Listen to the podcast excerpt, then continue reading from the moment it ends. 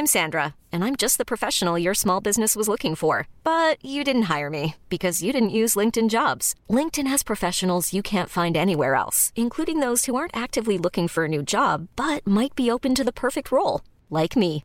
In a given month, over 70% of LinkedIn users don't visit other leading job sites. So if you're not looking on LinkedIn, you'll miss out on great candidates like Sandra. Start hiring professionals like a professional. Post your free job on linkedin.com/achieve today.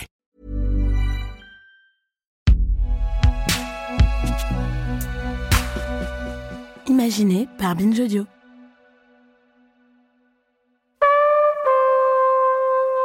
Quand on fréquente ce monde-là, faut faire très attention. Parce que le curseur se déplace assez rapidement entre le bien et le mal.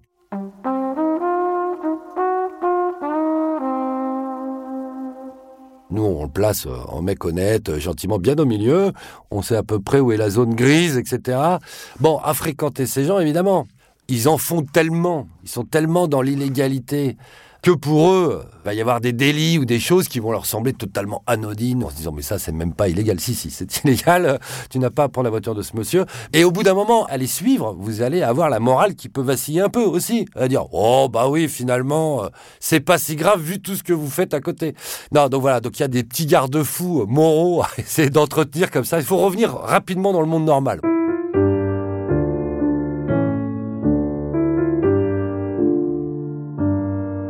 Moi, j'avais cette chance-là, c'est qu'à la maison, euh, j'avais euh, une famille. Et donc, du coup, euh, quand je rentrais chez moi, j'avais quand même un référent honnête qui me disait non, il a l'air très gentil, ton copain, mais rappelons-nous quand même ce qu'il l'a envoyé en prison de longues années. Ah oui, tu as raison. Donc, ça permettait de temps en temps de garder un peu de lucidité sur ce monde. Il faut toujours garder ça à l'esprit, pas faire le malin. Il y a un moment, c'est le danger de toute façon là-dedans. C'est d'être trop à l'aise, de t'y croire, de te croire arriver au-dessus du truc que tous les voyous vont bien t'aimer parce que tu serais une espèce de le journaleux de leur milieu, etc. C'est pas vrai. Il y a des mecs à qui tu mets la haine, il y a des jaloux, il y a des tailles, il y a des psychos là-dedans, il y a des cinglés. euh. J'ai eu, hein, j'ai eu des gros voyous corses, c'est un gros voyou corse qui m'a menacé pour des histoires d'articles. Ça, c'était bien réglé, mais ces gens-là, tu vois, tu peux les toucher facilement. En revanche, t'as des gens plus dangereux.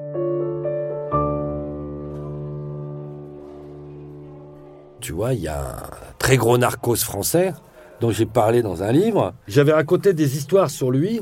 Personne ne savait sauf ses quatre associés. Le mec l'a mal pris, a voulu savoir lequel des quatre associés m'avait parlé. Plus question pour le moment d'entrer par la porte principale de la prison de Saint-Gilles. Des barrières sont installées, des policiers surveillent, les ouvriers se dépêchent de sécuriser très vite la grande porte. Ce sont encore les stigmates de la tentative d'évasion qui a échoué. Il y a une tentative d'évasion. Les mecs attaquent une prison à, Bruxelles. Faut y aller quand même. hein. À la calage, voiture bêlée, ils attaquent la tôle. Sortir un narcos. C'est pas le mien. C'est un collègue du mien. Et euh, ils se font arrêter. Après, euh, voilà, ça échoue. Et puis il y a des courses poursuites, il y a des enquêtes. Il y a une partie de ce commando qui est arrêtée. Et il y a une avocate qui est arrêtée, une petite avocate française, qui était au parloir ce jour-là, qui est soupçonnée par les flics belges d'avoir donné le top départ. Elle est arrêtée. Elle fait deux mois de prison en Belgique, hein, cette avocate française. Et euh, cette avocate dit en garde à vue, eh ben, je devais servir d'appât pour enlever le journaliste Jean Pierre.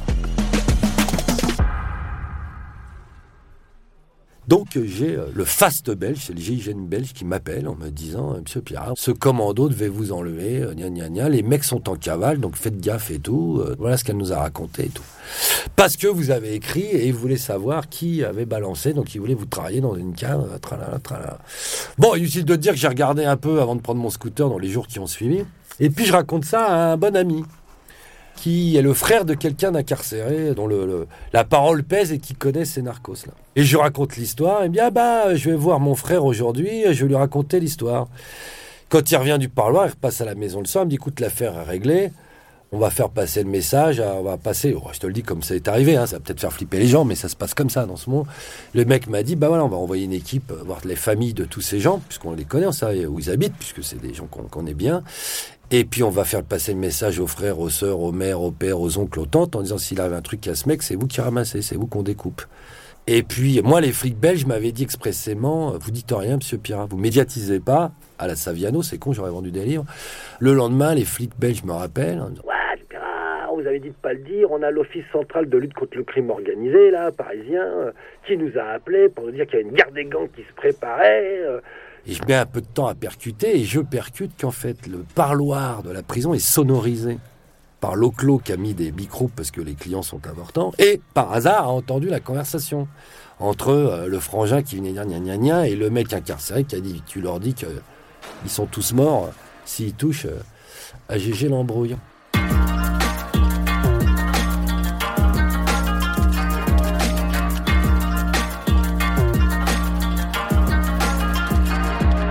J'ai pas eu beaucoup d'emmerdes, mais en 20 ans, j'en ai eu deux, trois, quoi. Des petites piqûres de rappel où tu sais que voilà, faut jamais faire le malin. Et puis, faut quand même faire attention. euh, Il n'y a pas que des mecs intelligents, loin de là dans ce monde. T'as des gens euh, méchants, violents, euh, rancuniers. euh. Mais moi, c'est pas pour ça que j'écris pas sur les voyous. C'est pas pour ça que je mets pas trop les noms. Carrément, je mets pas beaucoup de noms parce que je me sens pas l'âme ni d'un juge, ni d'un magistrat, ni d'un flic. Et c'est pas ce qui m'intéresse. De dire, c'est Pierre, c'est Paul, c'est Jacques euh, qui ramènent de la drogue. Bon, je m'en fous. Ce qui m'intéresse, c'est comment ça fonctionne.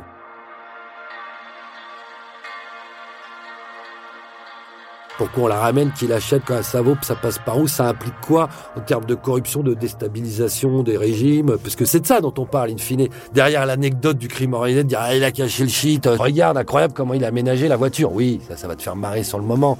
Incroyable comment ils font. Non, ce qui m'intéresse, c'est de savoir pourquoi euh, le Maroc va laisser euh, ces cultures qui sont censées être illégales, quel rapport ils ont avec euh, les pays de l'Union européenne qui essayent d'endiguer ça, comment est-ce que la corruption va être endémique, galopante, enfin, il y a plein de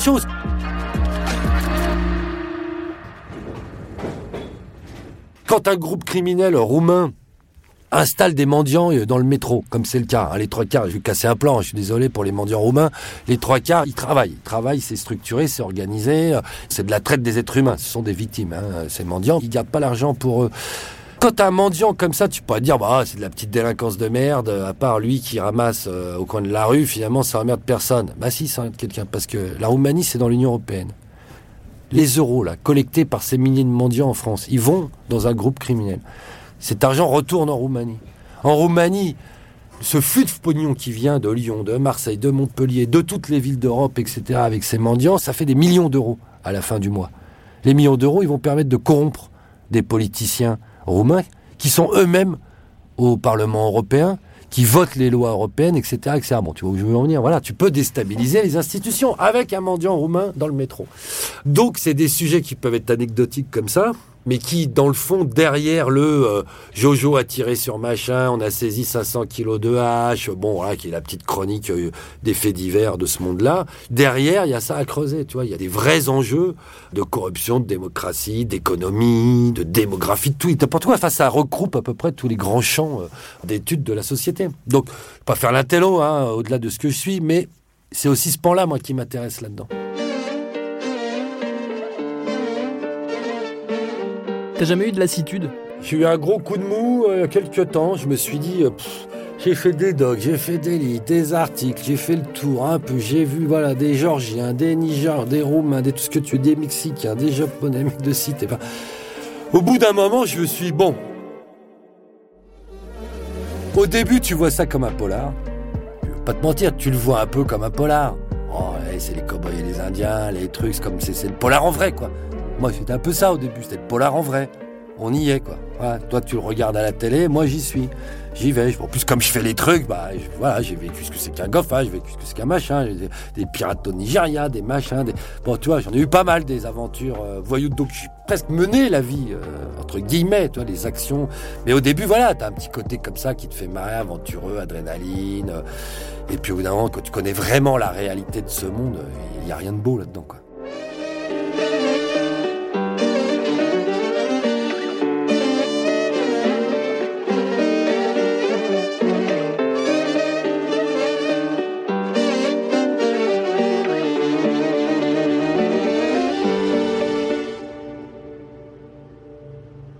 Ça te tape sur le système hein, d'être là-dedans, parce que c'est quand même un milieu de merde. Hein. C'est noir, c'est anxiogène, c'est tu ne parles que de trucs de prison, de mort, de trahison, de cam, d'embrouille, de trucs violents, de mecs bizarres. Enfin, tu vois, c'est te lèves pas le matin, euh, c'est pas l'ami du petit déjeuner. Hein, tu vois, c'est non mais je veux dire, t'es pas là, tu montes pas sur ta bicyclette avec ton petit panier en osier, euh, ton chapeau de paille et euh, au milieu des tournesols. T'es merdeux direct. Hein. Le matin, tu mets un pied par terre, tu sais que ta journée va être foireuse.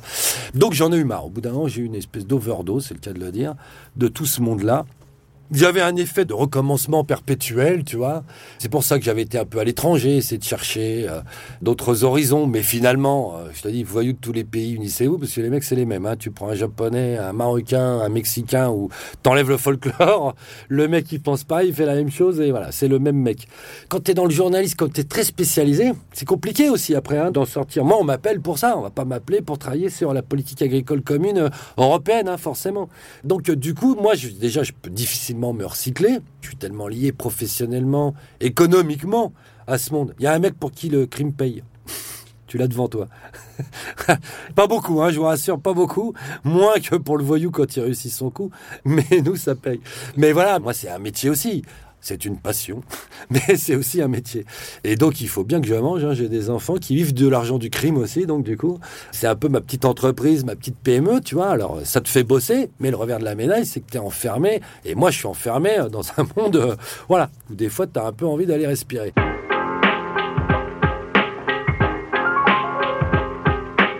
Moi, j'ai des mecs qui m'ont arrêté dans la rue, j'en ai mille, qui me disent, euh, c'est le revers. Aujourd'hui, comme évidemment, les types connaissent un peu ma tête. Ils viennent me brancher dans la rue. L'autre fois, j'avais deux barjots, deux jeunes. Ils me disent, bah là, on est dans le 93, on a une cuisine de crack. Une cuisine, c'est un endroit où on fabrique des galettes de crack. On a une cuisine de crack, tu veux venir filmer J'étais avec mes enfants, je me souviens, ça date d'il y a quelques années, j'étais plus petit, j'allais au parc un samedi, pour tenir. J'allais au parc un samedi, je vois deux mecs qui me regardent bizarrement depuis une terrasse. Je me dis, bon, ils m'ont reconnu. Je marche, j'entends courir derrière moi dans la rue. Hop, monsieur, monsieur Me retourne, c'est eux. Les mecs très polis, hein. Monsieur, excusez-nous de vous déranger, êtes avec vos enfants, machin. J'ai dit aux enfants, bouchez-vous les oreilles, tiens, regarde la vitrine derrière toi. Et puis, qu'est-ce que me raconter, jeune Le mec, il me dit, avec mon pote, on fait du crack, gna gna, à Aubervilliers, dans un paf pourri, gna gna. Bon, je suis pas allé parce que je vais pas les filmer. Tous les mecs qui font des trucs illégaux de France, et je suis pas euh, le service com de la voyoucratie euh, française. Mais voilà, j'ai ce genre de truc. Donc oui, j'ai des sollicitations il y a des gens que je vais chercher, et puis il y a pas mal de types que je rencontre au fur et à mesure. Voilà. Bon, après, avec le temps, tu en tires une certaine expérience, enfin, tu vois, de profil psychologique, professionnel. Tu vois si le mec qui te raconte déjà ça tient la route, ça tient pas la route, d'où il est. Enfin, voilà. Tu peux éviter de te faire enfumer. Parce que tu pourrais facilement hein, te faire enfumer, te faire bananer, le mec te raconter n'importe quoi, ou bidonner. Bon, bon, il y a plein de mecs qui m'ont. Euh, gens dans la rue. Ouais, c'est bidonné, euh, c'est bidonné. PG dans la forêt, bah c'est un flic. Ah, bah oui, euh, c'est les flics qui font ça pour nous noircir. Bon, tu vois pas bien l'intérêt qu'aurait la police à montrer qu'ils peuvent pas lutter contre des mecs qui ont des Kalachnikov, mais c'est pas grave. Oui, mais parce que regarde la manière dont il tient son arme, ça c'est un militaire ou un flic, on le sait. Euh, là non, juste un mec qui est pas débile et qui était au stand de tir, qui a regardé comment on faisait. Mais bon, voilà. Donc après, tu vois, j'ai tout entendu aussi. Euh, et je m'étais à la fin de ma carrière, j'en ferai un bidon sans le dire, puis je le balancerai après.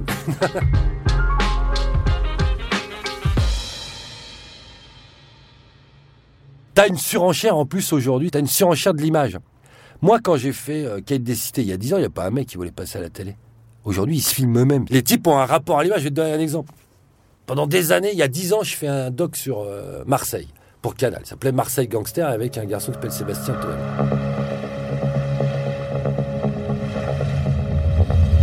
Bienvenue à Marseille.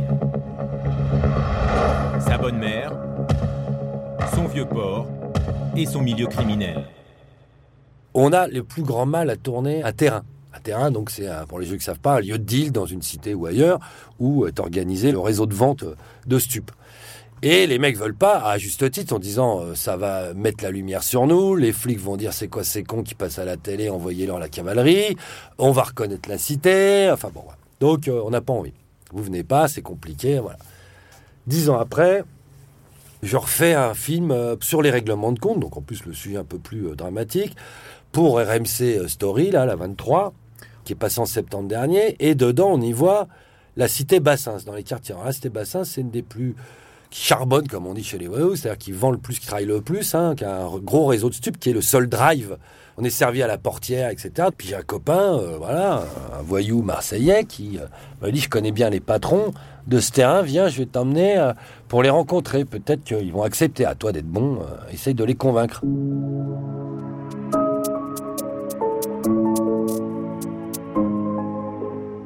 Ah ben j'ai pas eu besoin de les convaincre, j'arrive, moi je leur dis bah voilà, on va pas tourner les immeubles pour pas qu'on voit où c'est, je vais te tourner dans les caves, cagoulé, tu vas me sortir du produit pour crédibiliser euh, ton discours, qu'on voit que t'es pas mon cousin à qui j'ai mis un passe-montagne, et tu vas juste m'expliquer ton business, j'ai bien conscience qu'on va pas pouvoir le filmer, euh, voilà, je vais pas te foutre dans la merde, et déjà ça sera bien pour moi. Les mecs me regardent comme si j'étais débile mental, ils me disent mais pourquoi tu veux pas venir avec tes caméras? Bah euh, je sais pas, tu vas avoir des ennuis. Ah non, nous on s'en fout. Ils ont pas pensé ça me fera de la pub, mais c'était pas loin, à mon avis. Hein, c'était pas loin. C'était pas formulé, mais c'était pas loin. Limite de l'exercice, encore une fois, interrogation déontologique, j'en ai quand même. Je vous rassure, hein, j'ai une conscience. je me suis posé la question. Et euh, les mecs m'ont dit Ah non, non, bah non, t'es con, viens avec ton cadreur, t'en as même deux avec des pieds. Limite le car régie avec la parabole hein, sur le parking. Et les mecs me disent euh, Je dis bah je viendrai vers 11h midi quand t'ouvres le terrain pour qu'il n'y ait pas trop de monde, que ça soit pas trop galère pour vous, que ça fasse pas fuir le client. Ah bah, re t'es con. Ah mais les mecs sont meilleurs que moi. Il non. Viens 11h midi, tu fais tes interviews de nous, tranquille. Tu veux faire des chouves, des machins, enfin des guetteurs, des trucs. Tu fais ça avant, quand il n'y a pas trop de monde, on a le temps de te parler, parce qu'après on, on travaille. Et puis reviens vers 15, 16h, 17h. Là, c'est le moment de chauffe, parce que les gens sortent du travail, et avant de rentrer chez eux, ils viennent pécho. Mademoiselle, bonjour. Qu'est-ce qu'il vous fallait? Excusez-nous, mademoiselle. Ouais. Ouais, un beau train, mon frère, s'il te plaît. Tiens, ma copine. Merci, ma soeur, hein, c'est bon Allez, à la prochaine. Au revoir.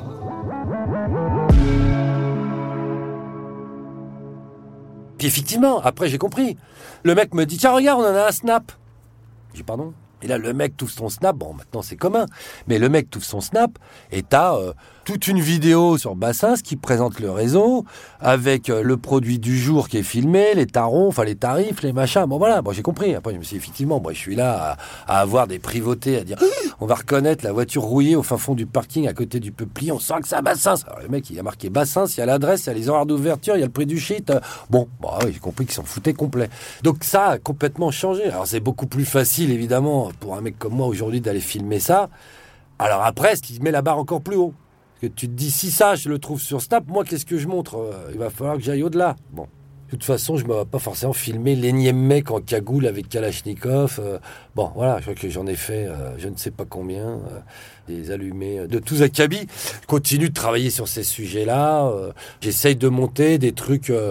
Bon, je, je travaille, euh, je vais te le dire, sur les labos d'héroïne euh, tenus par la mafia albanaise, euh, les routes turques, etc., les gangs criminels kurdes qui acheminent tout ça. Enfin bon, voilà, donc je travaille sur cette, cette région-là, sur le trafic de coke avec l'Amérique du Sud, et j'essaye de faire étape par étape, partir des gros labos, les sous-marins. euh, c'est la step un peu au-dessus, hein. J'essaye de me mettre en slip dans un sous-marin, par exemple, tu vois. Bon, peut-être débile comme idée encore. hein.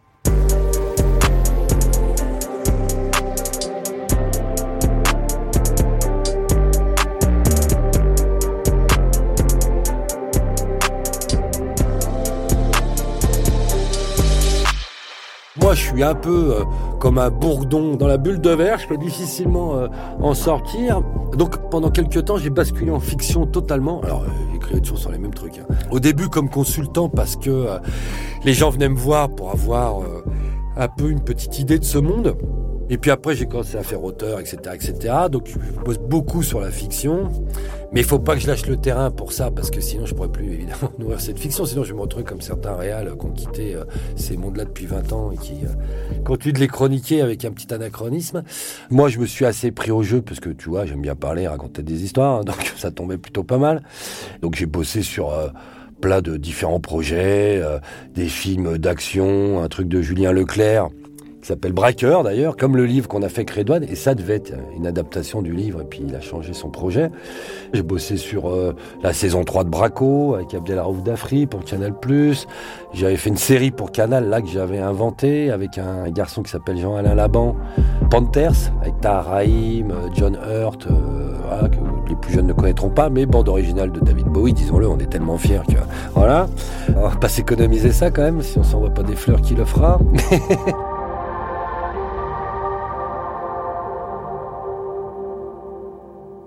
Au-delà de raconter l'histoire, ça te permet de montrer ce qu'on ne voit jamais. Là, je prépare un film de fiction que j'ai scénarisé, où justement, c'est mon travail.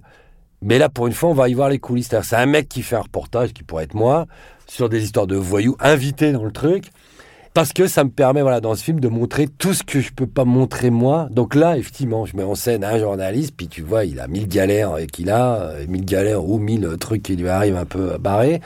Et voilà, c'est une manière aussi de le raconter.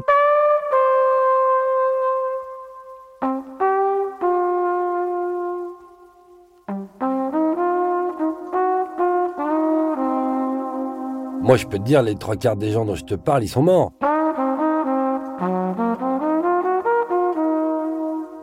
Alors t'as les mecs flingués, t'as les mecs qui ont des vies comme dissolues, c'est-à-dire alcool, drogue, euh, coke, tout ce que tu veux. Donc euh, tu vois, ils vivent pas très vieux. À part ceux qui ont fait beaucoup de prison.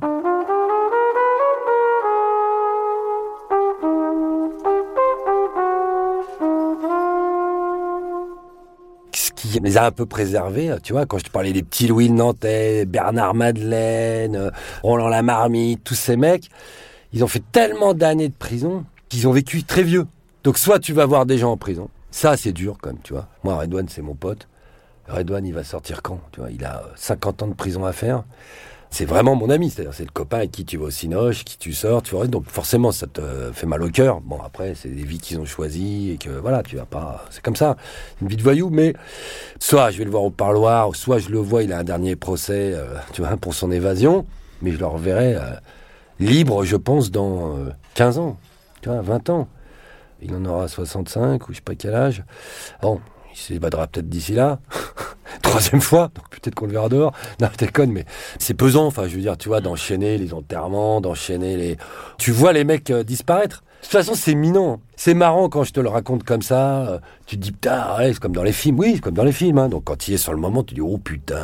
Ah oui, c'est comme dans le film. Les mecs, les armes, les trucs, les collets parrains, les trucs et tout. Puis après, au bout d'un moment, bah, c'est comme toujours des sales trucs.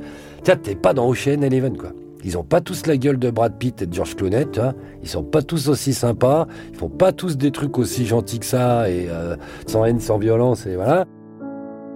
Vraiment, j'en avais marre. Hein. J'avais même plus parlé au mec, ça me gonflait. Et puis finalement, euh, voilà, je sais pas quoi dire. J'ai commencé à remettre le nez un peu dedans. Alors, j'ai jamais coupé parce que je connais toujours tous ces gens euh, que je vois régulièrement. Donc, euh, les gens me racontent les histoires, les trucs me tiennent au courant. le fil est jamais coupé. Mais disons que je produisais plus là-dessus. Et puis là, je m'y suis remis un peu. J'ai des bouquins encore en préparation, justement des photographies un peu de ce monde actuel pour voir un peu où on en est 20 ans après. Et puis des docs pour les plateformes. Voilà, plus des dossiers, des portraits de type. Euh, bon, l'avantage, c'est qu'en ayant travaillé pendant de longues années euh, sur pas mal aussi d'affaires, bon, on connaît les protagonistes, qu'on a des accès un peu particuliers euh, et privilégiés pour certains dossiers. Mais je sais que ça aura une fin. Tu vois, il y a un moment où je commence à avoir un certain âge. Je vais pas aller faire le zozo dans des zodiacs jusqu'à 60 ans, tu vois. Puis à un moment, ça sera peut-être pathétique. Arrivé à 70 ans, là, monsieur Pierre, les Kalachnikov, oui, mon petit, ça fait 40 ans que... tu vois Bon, voilà, donc il y a un moment où, euh, forcément, euh, voilà. Non, j'irais bien, j'écrirais bien des polars maintenant, tiens. Je suis pas sûr d'être très doué et d'en vendre plus de deux, mais au moins ça va me reposer.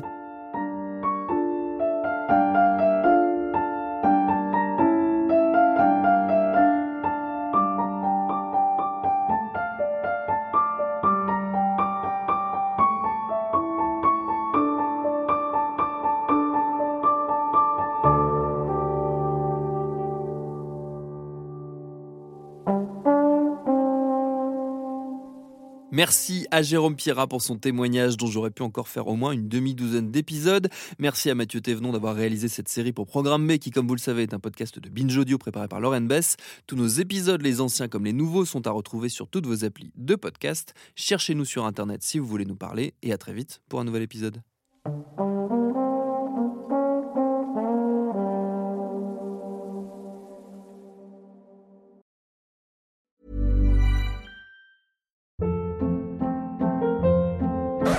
Hold up. What was that? Boring. No flavor. That was as bad as those leftovers you ate all week. Kiki Palmer here, and it's time to say hello to something fresh and guilt-free. Hello Fresh. Jazz up dinner with pecan-crusted chicken or garlic butter shrimp scampi. Now that's music to my mouth. Hello Fresh. Let's get this dinner party started. Discover all the delicious possibilities at hellofresh.com.